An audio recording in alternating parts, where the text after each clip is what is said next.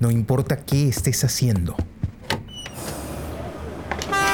ni el lugar en donde estés. Ponte los audífonos. Y acompáñanos en este viaje por el mundo de la imagen en movimiento.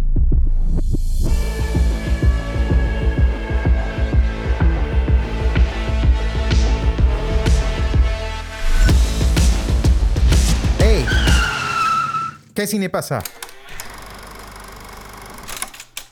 Hola amigos, bienvenidos a este nuevo episodio del podcast ¿Qué cine pasa? El podcast donde analizamos películas que aún están en caliente para nosotros. Quiere decir que las acabamos de ver. Los saluda su amigo Carlos de la Torre Paredes. Me acompaña Jesús Alvarado. Hola Carlos, ¿cómo estás? Y hoy nuestro amigo Pepe Castro ha tenido también pues, complicaciones, está con parciales, así que no, no va a poder estar. Eh, igual nos ha dejado la calificación de la película, que es El Niño o L'Enfant, una cosa así, ¿no? De los hermanos Dardenne. Es una película pues propuesta por Jesús, eh, que sí, bueno, vamos a, vamos a conversarla, ¿no? Eh, tuvo cosas que, que me llamaron la atención, que también que, que me hicieron pensar mucho en técnica, ¿no? Eh, pero bueno, Jesús, a ver, cuéntanos un poco, eh, ¿por qué, por qué esta película? Ah, bueno, la vez pasada, la semana pasada hablábamos de Despertar el Polvo, ¿no? Esta película mexicana que propusiste. Y en algún momento salió esto de el estilo, ¿no? De la forma, de cómo es que la forma era el gran mérito de la película eh, y la forma contribuía a construir el mensaje de la película, ¿no? Y mencionaste que eh, te parecía por momentos estar viendo un documental. Eh, y esta apreciación para mí encaja perfectamente con el tipo de películas de los hermanos Dardenne, ¿no? Yo tuve acceso a, a las películas, al cine de los hermanos Dardenne, hace ya como unos cuatro o cinco años, eh, cuando estaba en la escuela de cine, eh, tuve un muy buen profesor de, de, narrativa y de lenguaje cinematográfico, que, que, es el director peruano Joel Calero, y él es, pues, un manifiesto fanático de, de los hermanos Dardenne, ¿no? Uh -huh. Y nos recomendó algunas películas, vimos algunas secuencias de, recuerdo en esa época, de Rosetta, de los hermanos Dardenne, y después en otra clase de otra, de otra directora peruana, eh, eh, Evelyn Pegot, ¿no? que es directora peruana también, ella nos puso una película que se llama Dos días y una noche, de los hermanos Dardenne. Eh, bueno, y a partir de estas dos eh, de estos dos visionados, digamos, es que yo accedo al universo que construyen los hermanos Dardenne, ¿no? Lo primero que sería interesante mencionar es que, en efecto, ellos empezaron su carrera cinematográfica haciendo documentales, ¿no? Eh, y me parece que su cine de ficción eso se revela claramente, ¿no? Eh, sin embargo, esto lleva a pensar por momentos, ¿no? Y quienes no están muy familiarizados con el cine de los hermanos Dardenne, a mí me pasó, de hecho, al, inicio, piensas que, eh, estas, que estas películas no están muy planificadas o que están como este, hiladas este, así nomás al, al, al, momento, de acuerdo al pálpito, porque el uso de la cámara, el tipo de planos que, que, los hermanos Dardenne utilizan en, sus películas, te da la sensación de que estás, de, de, que todo se juega como al nervio, ¿no? Al pulso del momento. Eh, pues no es así, ¿no? Este, y esto es muy sorprendente, ¿no? Cada escena de los hermanos Dardenne está muy planificada, ¿no? Eh, tardan días de ensayos. Probablemente hay, primero, bueno, vayamos enumerando algunas características, ¿no? Los hermanos Dardenne son de cámara en mano, ¿no? de seguir mucho a los personajes por atrás, este, o, sea, poner la cámara eh, o seguir como en, una suerte de, de, overshoulder, ¿no? este, siguiendo a los personajes eh, con, la cámara sobre el hombro. ¿no? Eh, y son de planos secuencias, de planos largos, donde la, las acciones se van desarrollando, donde los personajes conversan y la cámara sirve no solamente para mm, darte la información de aquello que está ocurriendo em, o para eh, ser testigo de, aquello que los personajes están haciendo o comentando en ese momento, sino que sirve también para interpretar las situaciones. Em, y aquí voy a hacer una pausa porque hay un libro muy interesante de los hermanos de Luc Dardenne, de Luc, de que se llama Detrás de nuestras imágenes, ¿no? Donde se comentan, donde eh, comenta Luc Dardenne eh, dos películas, El niño y El hijo, ¿no? Y comenta un poco el proceso de cómo es que llegaron a hacer estas películas, ¿no?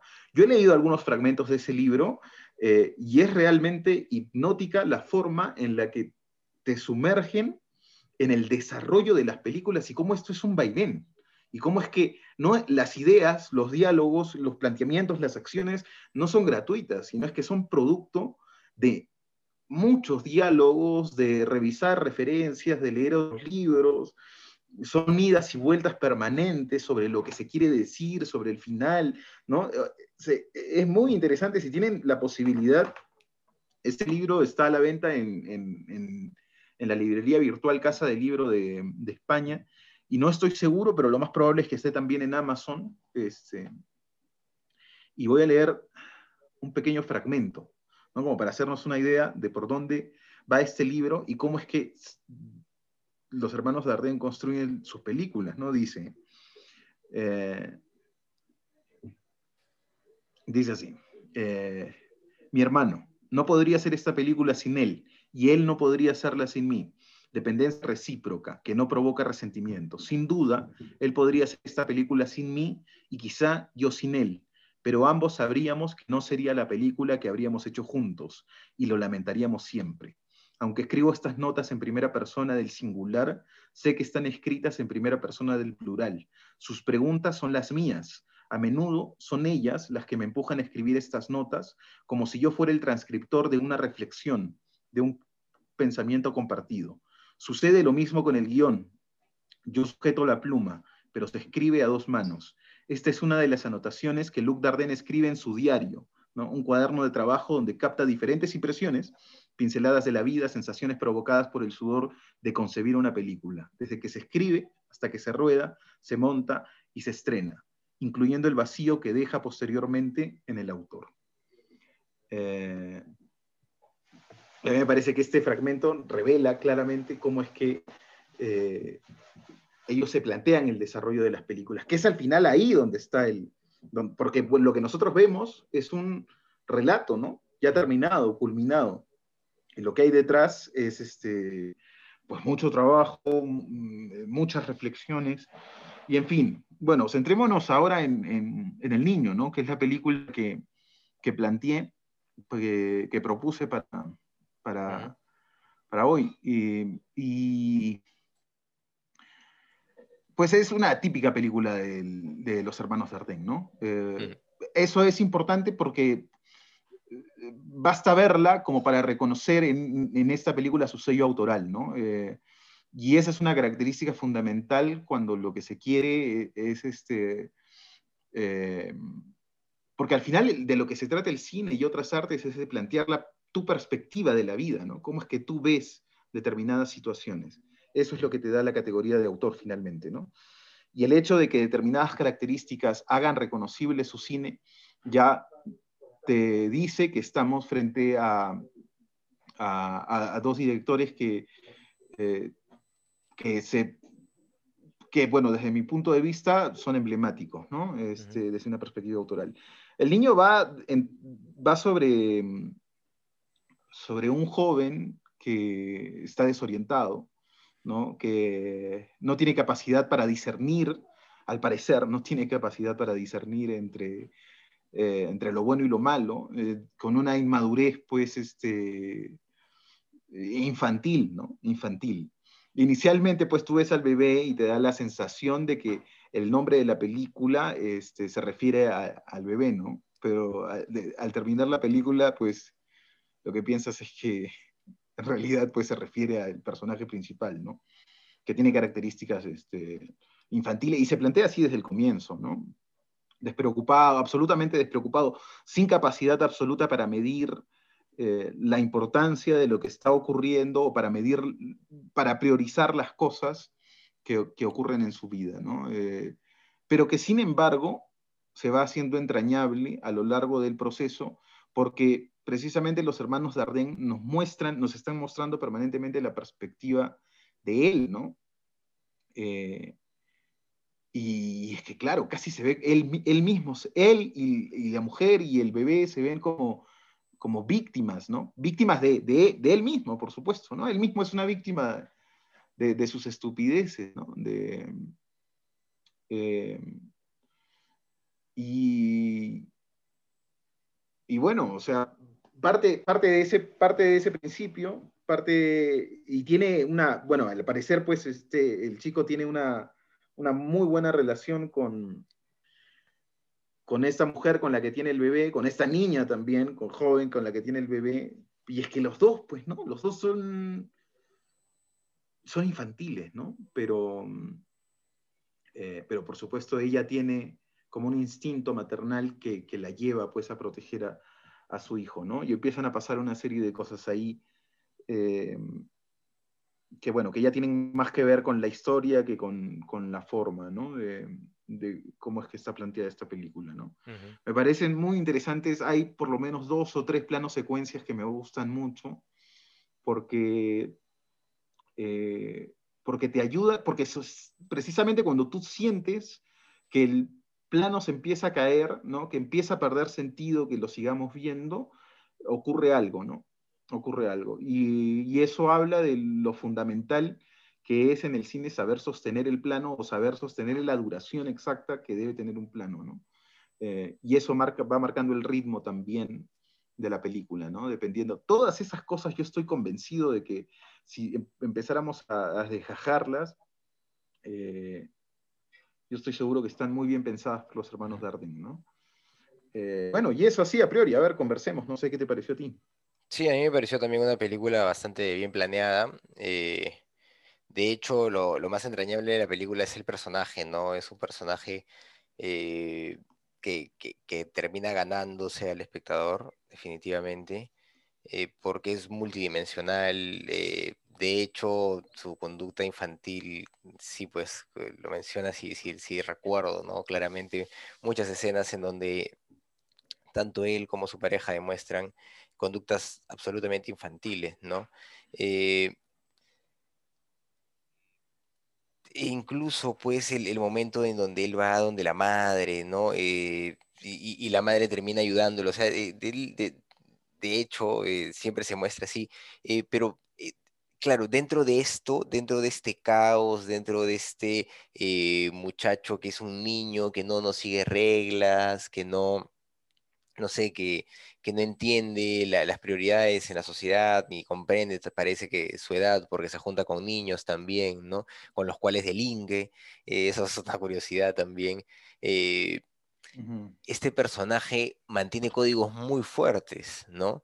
Es un personaje que, si bien, claro, es muy despreocupado respecto a, su camaradería, al tema del dinero, todo eso, el, tipo es muy, muy concreto, muy claro y, parece pues que tuviera que ver con una especie de código que él maneja, ¿no? Entonces, eh, sí, pues tal vez los niños también tienen de cierta forma eso, ¿no? Esos códigos, o sea, está, está bien trabajado, está bien representado el personaje en todos esos aspectos y, es funcional, ¿no? Eh, yo, yo me di cuenta de, ese hecho y, me llamó bastante la atención. Eh, algunas cosas también que, me pude percatar es eh, el, tema técnico, ¿no? De hecho, los, los, directores creo que manejan mucho los conceptos de, del cine, de, cómo presentar las cosas, y, en algunos momentos yo lo sentí muy artificial, así, aunque son pocos, eh, recuerdo el momento de la señora de, la cartera, por ejemplo, ¿no? la primera vez que la ven, eh, tú, ya sabes que, se le viene porque es, es, tres secuencias seguidas donde aparece la señora, ¿no? Y, me dije, ah, pues eso es muy, muy claro, ¿no? O sea, demasiado. Y también que la película, por ejemplo, eh, me parece que gran, gran, gran parte de la película, si no toda, está grabada pues e, en, un plano medio o un plano eh, o planos generales, ¿no? Mostrando un personaje siempre moviéndose libremente, eh, un personaje indescifrable, también de cierta forma, por lo mismo que tiene conductas infantiles, tú no sabes hacia dónde va a ir, qué va a hacer, más allá de este código que, parece que sí, que sí es férreo en él, ¿no? Él, él no traiciona a sus compañeros, no los estafa, eso, eso pareciera, ¿no? Eh, pero eh, el, personaje eh, es, muy rico en, muchos aspectos, ¿no? Al mismo tiempo. recuerdo este momento cuando, cuando se mete al agua, por ejemplo, y su amigo pues lo agarra del pelo, ¿no? Y él aún así no, no, no se molesta, ¿no? creo que tiene que ver con, con esas ideas de camaradería y todas estas, estas cosas que lo representan como personaje. Perdón, me eh, yo llego a pensar también, pues, que el, planteamiento que, tienen los directores respecto a mostrarlo de esa forma involucra, como te decía, el, el, cómo lo presentan visualmente, ¿no? También en, platos generales, ¿no? Entonces estamos hablando de un niño siempre, eh, a pesar de sus códigos, todo sigue mostrándose de esa forma, ¿no? Indescifrable siempre, más allá de eso, ¿no? Eh, pero hay un momento muy específico, que es al final, en donde el personaje se rompe, ¿no? Y, bueno, es spoiler tal vez. Eh, pero es, un momento en donde... No, le ponemos el spoiler alert. Claro, le ponemos spoiler. Eso es un momento en donde el personaje se abre completamente, ¿no? Se abre y ese momento te lo anuncia la cámara, o sea, de frente, porque toda la película ha estado en plano general y de repente, ¡pum!, se va a un primer plano. Un primer plano del huevón, un primer plano de ella, ¿no? Y tú dices, ah, ahorita va a pasar algo emocional, ¿no? Y efectivamente pasa algo emocional, ¿no? Entonces, eh, e, eso yo lo sentí, por ejemplo, esos dos momentos que te digo, el de la señora con los tres tiempos, ¿no? Y ese momento en particular yo lo sentí muy, muy artificial, de verdad. Eh, me, sacó un poco de cuadro, ¿no? La película me pareció buena, el personaje me cautivó por, por todos esos elementos que se comentan, por cómo interactúa con, con la chica que también tiene actitudes de niña, ¿no?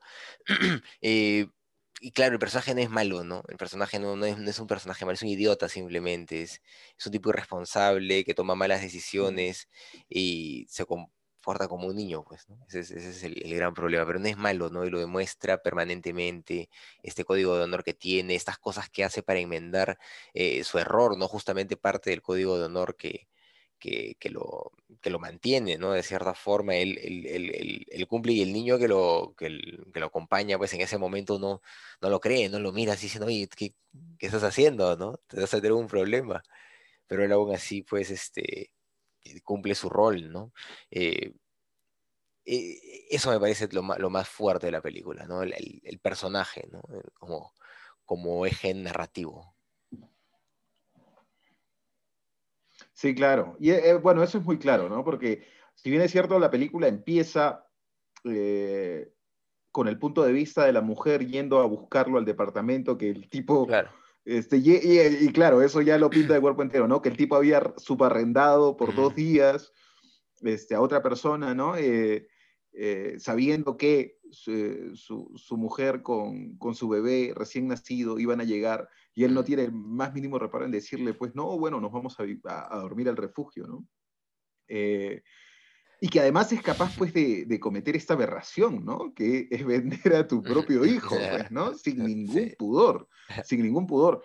Pero lo, que ocurre es que finalmente lo, lo, entiendes porque, bueno, porque entre otras cosas, y en primera instancia diría, este, el cine, la literatura, todo aquello que aborde las historias, pues tiene que tener esa capacidad, ¿no? Tiene que llevarte a, generar empatía con los personajes principales, o por lo menos con el personaje principal, algún nivel de empatía, porque si no, este, pues está condenada pues al, a, digamos, no sé, ¿no? Al, al desprecio, por no decirlo, que, que, por decirlo de alguna manera, del espectador, ¿no? Que iba a avanzar cuando el, el personaje, este le, manda, la, la, chica lo manda al parque un rato con el niño y el weón se pone a, pedir plata. Y dije, ah, este tipo es un miserable, pero no creen nada, ¿no? Realmente.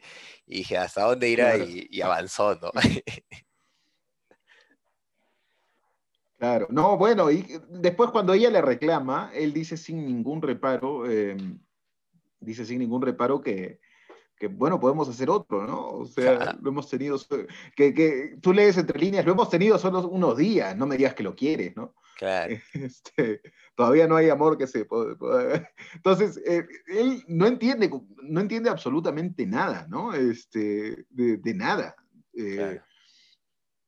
No tiene una idea clara. Y ella, y, y bueno, ella tiene por él un amor inocente, ¿no? Sí. Eh, un amor que parece casi puro, genuino, ¿no? Este, por mo- que él lo sigue a donde sea, a pesar de que él, eh, él inconscientemente o involuntariamente, simplemente porque él es así, la desprecia permanentemente, ella está ahí, ¿no? Eh, siendo capaz de soportar algunas cosas, pero obviamente pues ya no tolera que el tipo venda a su hijo, ¿no? Naturalmente eso le parece excesivo, pero él, ¿cómo recibe esta... eh, a mí me parece en, el tejido de la historia, ¿no? en la forma en la que se teje la historia y se, se teje la construcción del personaje, es sorprendente la forma en la que él recibe el rechazo de ella por, en el momento eh, cuando se entera que él ha vendido el hijo, ¿no? O sea, él de verdad no cree, ¿no? O, o da la sensación de que de verdad no cree o no entiende por qué ella lo está rechazando, ¿no? Si Claro. podemos hacer otro, ¿cuál es el problema? Este, claro, bueno, sí. Y hay momentos, lo que, lo que ocurre es que, ¿sabes qué? Tengo la sensación, podría estar de acuerdo con, con- con estas cosas que señalas, con estos episodios que pueden resultar artificiales. Y es que, claro, ahí hay que tener, hay que tener mucho cuidado, sobre todo este, cuando los directores es- controlan tan bien eh, la, la pluma del cine que es la cámara, ¿no? Este, eh, casi, casi, todo lo que, ha- casi todo lo que hacen, no tengo la menor duda, o sea, cada plano, cada, eh, los fondos, este, dónde se paran los personajes, este, y, to- y todas estas cosas, esto, esto que llaman blocking, ¿no?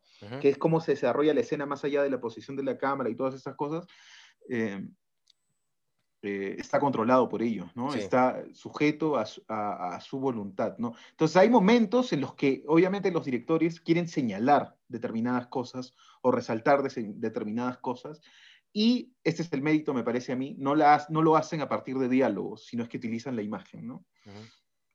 permiten que la cámara se ubique de tal forma que sugiera o vaya anunciando determinadas cosas, ¿no?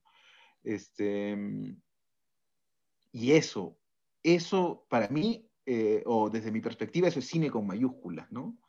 Eh, es utilizar el lenguaje cinematográfico, las herramientas que te da eh, visualmente el lenguaje cinematográfico para, este, para plantear, sugerir, para um, anunciar determinadas cosas, ¿no? Eh, en, ese, en esa intención se les puede haber pasado la mano, se les puede haber ido la moto, y hay situaciones, en, situaciones que pues ya eh, podrían interpretarse como mm, artificiales, mm, puede ser, puede ser, puede ser. Igual Claro. es tan, mm, ¿no? Dentro, por ejemplo, en dos días y una noche, recuerdo yo, eh, el planteamiento del punto de vista sí es mucho más radical, ¿no? Es mucho más radical porque el- la cámara nunca suelta al... Tú sabes como narrador, perdón, como espectador, tú sabes lo que sabe el personaje. No sabes nada más, ¿no? No hay un solo plano, una sola secuencia. Bueno, ahora va, va a salir seguramente algún cinéfilo por ahí que me diga, no, sí, en el minuto tal.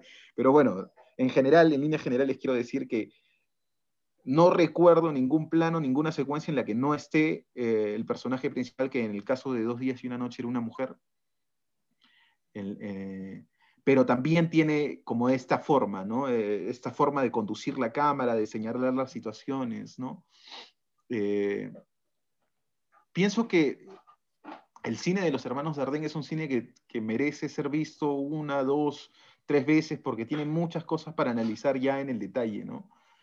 Eh, y, y, bueno, y que además se revelan en este libro que les comentaba, eh, que, es muy interesante, ¿no? Que es detrás de nuestras imágenes, ¿no? Eh, que, sería muy interesante que puedan leer para hacernos una idea más clara de las cosas que, que plantean, ¿no? Lo otro es que, es que siempre me resulta interesante la versatilidad eh, de los directores también, ¿no? Porque estamos, mm, siendo que el cine de ficción es el, más mediatizado, el cine que más se ve, estamos muy acostumbrados este, a directores que se mueven muy bien en el cine de ficción. Pero yo sí creo eh, que el cine documental tiene dificultades que son, mm, que son un poco más complejas de sortear que el, cine de ficción. ¿no? Eh, esto es, por supuesto, absolutamente debatible, pero me parece que mm, hay cosas que están mucho más en juego de forma permanente y durante todos los procesos en el cine documental que en el cine de ficción. ¿no? Llega un momento en el desarrollo del cine de ficción, nunca, nunca tienes claro nada hasta el montaje, ¿no? por supuesto, en, en cualquiera de los géneros, pero en el cine de ficción llega un momento en el que tienes por lo menos una hoja de ruta, ¿no? Que es el guion, ¿no? El guion que, se sigue, ¿no? Y que tiene todo el equipo para seguir, para hacerse una idea de lo que el director o, el guionista en su efecto tuvieron en la cabeza, ¿no? Eh, pero el cine documental no tiene estas herramientas, ¿no? Entonces siempre estás en, en permanente incertidumbre y siempre jugándotela. Entonces, lo que quiero decir es que a mí me llaman mucho la atención directores como los hermanos Arden, como este, Agnes Barda, como eh, Chantal Ackerman, o sea, directores que tienen la capacidad y la versatilidad de saltar de un, no de, un género a otro sin la menor dificultad, ¿no? Sin la menor dificultad, demostrando destreza en, ambos lados y muchas veces demostrando caras distintas eh, de, una, de un mismo punto de vista, ¿no? Como en el caso de, de Agnes Barda me parece a mí que es, clarísimo, ¿no? O sea, tú ves una película de ficción de ella eh, o un documental de ella y, tú sabes que estás, viendo, estás viendo, estás siguiendo la perspectiva de, esta vanguardista francesa, ¿no? Bueno, entonces, este, eso es, ¿no? Yo, tiene películas muy interesantes, este, Los Hermanos Dardenne, Dos Días y una Noche, Rosetta, El Niño, El Hijo, este, eh, y alguna otra más por ahí que seguramente se me está pasando, pero son directores que definitivamente hay que ver, hay que conocer este, este tipo de cine, ¿no? Sí, tiene... A ver, perdóname, justo estoy revisando, ahora mismo estoy revisando en Wikipedia, claro, tienen esta película del 2019 que ha sido, que, que se llama El joven Ahmed, ¿no? Eh, el 2016 hicieron La chica desconocida. Bueno, en fin,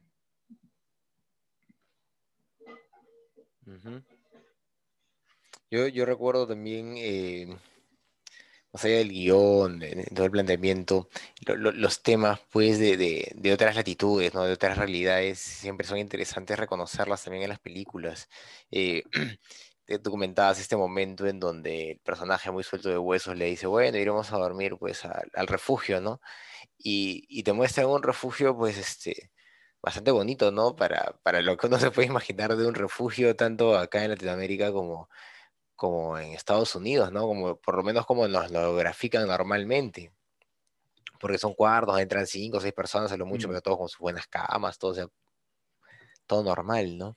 Eh, tienen, son, son cuartos cerrados, ¿no? No, no son así como, como canchas donde los, los ponen este, no sé, eh, aglomerados, ¿no?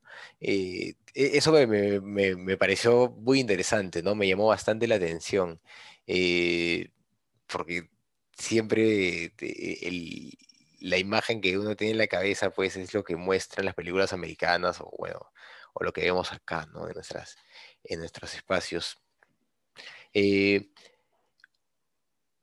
otro tema interesante también me pareció la, interacción que tiene este personaje con, los delincuentes, ¿no? Con los, tipos que le compran al, niño, lo que le exigen, eh, cómo se comunican con él, ¿no? Todo un primer momento solamente por teléfono, sin querer dar la cara, eh, pero cuando ya mete la pata el personaje y, te, terminan devolviéndole al niño, eh, las cosas cambian, ¿no? El, el, uno de los delincuentes pues ya se presenta con rostro y le dice que tiene que empezar a trabajar para ellos, ¿no?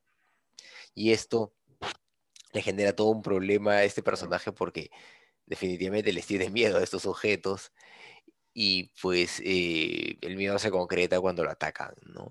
tenías, tenía razón en tenerles miedo, no se iba a poder defender de, ellos. Tal vez al final lo mejor que le sucede es, es, la cárcel, ¿no? En ese sentido, porque ahí va a estar más o menos seguro. Eh, otro momento que me llamó la atención también es que justo cuando, cuando ha perdido todo el dinero, le han quitado el celular, ¿no?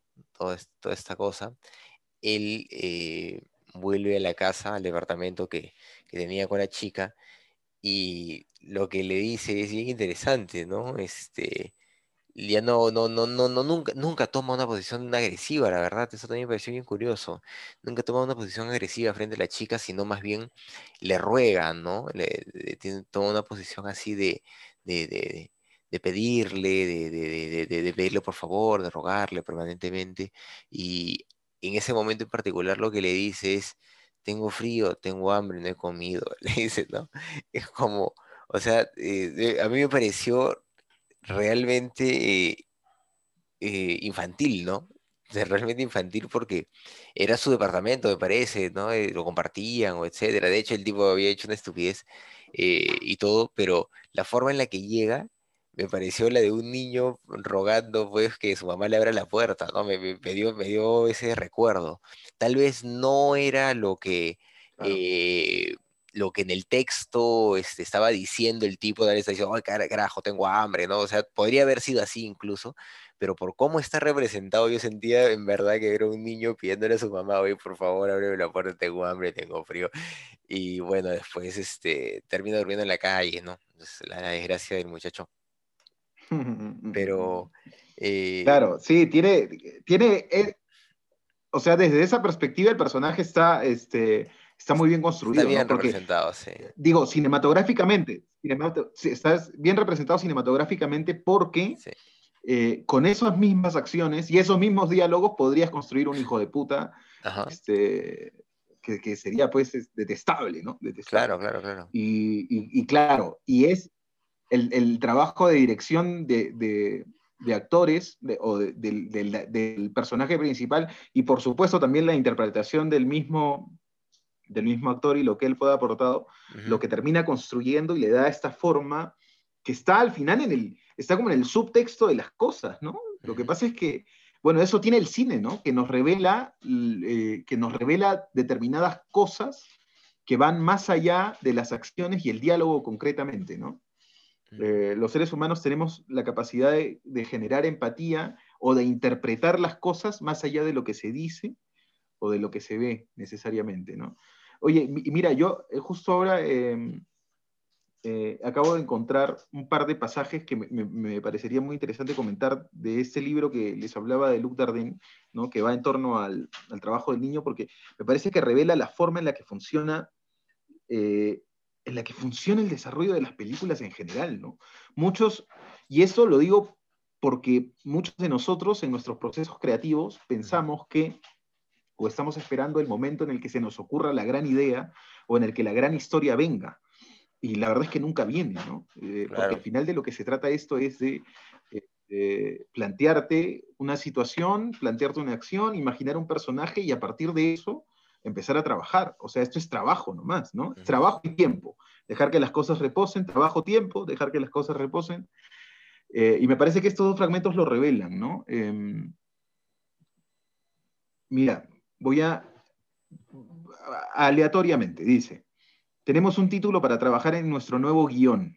Y el título que ellos pensaban no era el niño, ¿no? Sino es, según dice acá, la fuerza del amor. Ya no será una relación entre generaciones, ¿no? O sea que estaban pensando en una relación totalmente distinta a la que se plantea finalmente en la película, ¿no? Y dice, sino entre dos personas, un chico y una chica de la misma generación, ¿no? Lo que te hace pensar que estaban pensando inicialmente en, personajes con edades este, o de, generaciones distintas, ¿no?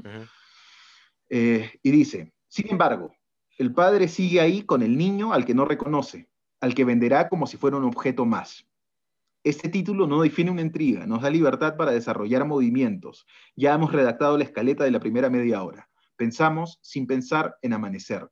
Esta película debe estar fuertemente arraigada en nuestro inconsciente común, pues hablamos de ella cada vez que empezamos una película nueva. Jean-Pierre cree que el movimiento de reconciliación entre el chico y la chica debe ocupar mucho sitio, mucho tiempo. Sonia y Bruno, más adelante otro pasaje, Sonia y Bruno, los personajes, eh, los nombres de los personajes de la fuerza del amor. Seguimos dudando sobre, eh, con el nombre del niño. ¿Vender a su hijo? ¿Qué significa eso? ¿Que no puede aceptar que el niño se dirija a él como a su hijo? El hijo de quien él es padre. ¿No puede convertirse en padre? No sabemos muy bien hacia dónde vamos con esta película, pero sentimos que estamos en la materia de nuestro tiempo. Un posible final para la película, dice. Sonia, Bruno y el niño en el carrito, en los brazos de Sonia. Bruno llora, después Sonia, lloran mucho tiempo, lágrimas, las de cada uno, las de ambos. Pensamos en este final, después de leer el libro de Catherine Chalier, eh, Tratado de Lágrimas, Fragilidad de Dios, Fragilidad del Alma. Pero cuando unos y otros descubren el agua del rocío de la mañana, tradicionalmente asociada al despertar y a la... Bueno, y así sigue, ¿no? Entonces, ya me parece que estos, uno ve la película y lee estos fragmentos y te das cuenta que hay una evolución, ¿no? O sea, la película no apareció ahí, ¿no? Partieron de otros personajes, eh, que es lo que dan a entender estos fragmentos, partieron de otra historia, de otra cosa y empezaron a reflexionar, ¿no? Y a pensar. Y eso, y eso no, pues, no, no es de la noche a la mañana, ¿no? Son años de trabajo solamente pensando en la historia, en el guion, en esas cosas, ¿no? Eh, al final, eh, de, eso se trata, pues, ¿no? De, ir esculpiendo eh, el relato que quieres hacer, ¿no? Es muy laborioso, no, no, es, no es para nada sencillo. El arte es trabajo, peluco. Muy bien. Sí, bueno, bueno. La calificamos. Sí, la calificamos. Eh, bueno, Pepe le puso una calificación, a ver qué nos mandó. ¿Cuánto nos puso? A ver. 8.1 dice, ¿no? ¿Qué diablo significará eso? 8, pues 8. 8, ¿no? 8 debe ser. Está bien, vamos a asumir que es un 8. Ya jugado una mala pasada el. Sí, Pepito ahí, no, no se hace bromas. su teclado. Mm, yo, yo, le voy a poner un 7, le voy a poner un 7. Es una película que me parece interesante, pero que me parece que, claro, que tiene todos esos elementos que tú has comentado, pero que se sostiene demasiado en este personaje, ¿no? De hecho, lo sigue, claro, es parte de eso, pero sí, sí sí, sí sentí pues algunos momentos de artificialidad y, sí sentí que, que, se sostenía demasiado en este personaje, ¿no? Eh, los demás personajes, la, chica por momentos tiene, eh, eh, claro, una, participación importante, tiene estos momentos de quiebre que, que, la pueden hacer multidimensional, pero al final me parece un personaje bastante llano, ¿no? en la mayoría de acciones que tiene y, y que no se justifica más allá que por su eh, espíritu infantil también, ¿no? Eh, pero no sé, no, no, a mí no me termina de convencer el personaje de la chica, ¿no? Eh, Bruno sí me parece que está muy, muy bien construido, ¿no? Es, por eso que, le pongo un 7, ¿no? Es una película buena, pero este pero no, no, no, no, me hizo sentir lo, lo, que me hace sentir las películas con 9 o 10, ¿no? Claro. Ah, bueno, sobre. has planteado un par de cosas que, me gustaría comentar, ¿no? Pero eh, bueno, nada, estoy de acuerdo en general en varios de los comentarios que has planteado.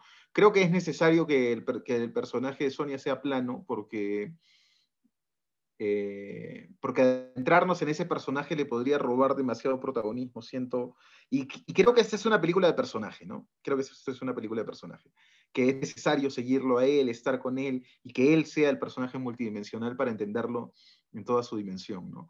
Me gusta eh, que, más allá de que puedes intuir algunas cosas, me gusta que el final no es absolutamente predecible. ¿no? Eh, eh, no, no, te esperas determinadas reacciones. Mm, eh, esperas que al final que esperas que, que haya como una suerte, que, algo se tiene que resolver entre él y la mujer, eso queda claro, para bien o para mal, se tiene que resolver, pero la forma en la que se resuelve ¿no? Con este niño a punto de morir, con, este, con él entregándose finalmente a la policía después de, de haber hecho todas las atrocidades que hizo. Bueno, en fin, pero yo también le voy a poner un 7. Me parece que este, es una película interesante, no, pero también, igual que tú, no creo que sea una película de, eh, de, 9, o 10. ¿no? Tiene muchos puntos muy interesantes, eh, pero sí, al final esto se trata de, lo que te hacen sentir las películas y, y pues a mí me hizo sentir un 7. Digamos. Sí, a mí me hizo sentir un 7. Estuvo bien, estuvo bien. Es una buena película, definitivamente. Muy recomendable. Mejor que la mayoría de cosas que vemos. Mira, yo he visto esta película e, eh, con, esta última vez he visto esta película tres veces ya. Y siempre es una película, lo he dicho de otras también. Creo que con todo el cine, por más mala que parezca la película, eh, verla más de una vez siempre te ayuda como a sacarle cosas, a sacar conclusiones y a entender un poco más por qué es que el director se plantea las cosas de determinada forma. Definitivamente, definitivamente. Es como releer un libro, como volver a escuchar un disco. Sí, te, te, permite, pues, este, focalizarte más en, en cosas que no habías visto antes, ¿no? Eso sí. Sí, es una buena película, me, me, ha gustado poderla ver, ¿no? De hecho, en este podcast hemos visto muy buenas películas, ¿no? Ojalá la gente se decidiera más por ver esto, porque yo cuando veo Hollywood suelo molestarme mucho, porque todo es igualito siempre, ¿no? Es un problema. Bueno, Pepe también ha propuesto una película, ¿no? Claro. ¿Quieres hacer algún comentario más al respecto? Sí, no, no, no, eso, eso mismo que dijiste, ¿no? O sea que no es una película de las que se ve usualmente. Ya eso, ¿eh? ya eso solamente ya. Ya es bastante. Eh, es interesante, ¿no? Sí, ya es bastante, sí. A ver, ¿qué película nos ha, nos ha mandado? Vamos con la película de Pepe. Sí, ¿cuál es, cuál es la que nos han recomendado? A ver, estoy buscándola. No la encuentro. Ah, ya, ya, la vi. Ah, Batman, el misterio de capucha roja. Ajá. Una película animada. Bueno, está bien. Bebé nos sorprende con cosas interesantes a veces. Vamos a ver qué tal nos va con esta. Muy bien. Sí, claro. Sí, va a ser interesante. Claro, vamos a ver. Un dibujo animado. Excelente, sí, los de Batman suelen ser curiosos. Bueno, amigos, esto ha sido todo por hoy. Hemos sido sus amigos del podcast ¿Qué cine pasa? Ya saben, le dan like, comparten, dedito para arriba, dedito para arriba, dedito pulgar, no del medio, por favor, como tiene que ser.